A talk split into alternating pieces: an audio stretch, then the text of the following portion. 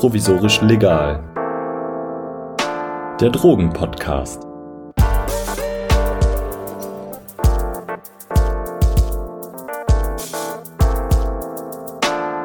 Hallo und herzlich willkommen. Schön, dass ihr da seid.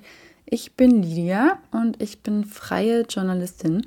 Und in meiner Arbeit habe ich mich in den letzten Jahren vor allem mit Drogen, Drogenpolitik, Legalisierung, Forschung an Substanzen und so weiter auseinandergesetzt.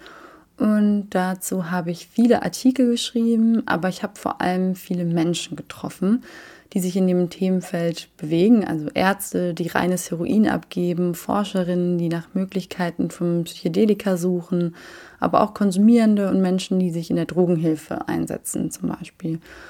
Was mich an dem Thema fasziniert und warum ich mich daran auch schon so lange abarbeite, ist, ich entdecke immer wieder Neues und werde immer wieder überrascht. Und ich musste mich selbst in den letzten Jahren oft revidieren von Vorstellungen, von Annahmen, die ich hatte. Und allein das hat mich auch immer wieder überrascht. Und ich weiß nicht, vielleicht habt ihr ähnliche Erfahrungen gemacht, als ich so in der siebten Klasse war, wurde zu uns in die Schule eine ehemalige Drogenabhängige eingeladen und hat uns dann von ihrem Leid erzählt und das sollte uns so vermitteln, guck mal, das richten Drogen an.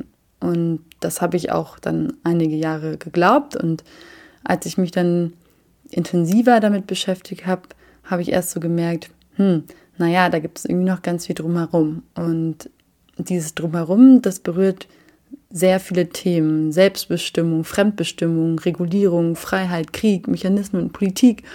Und eben mit diesem drumherum, damit wollen wir uns beschäftigen und gucken, ob sich nicht auch noch ein anderes Bild zeichnen lässt.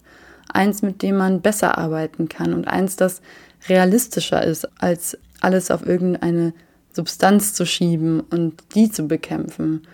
Zusammen mit meinen Gästen, die viel Expertise haben, wollen wir uns da mal auf die Suche begeben.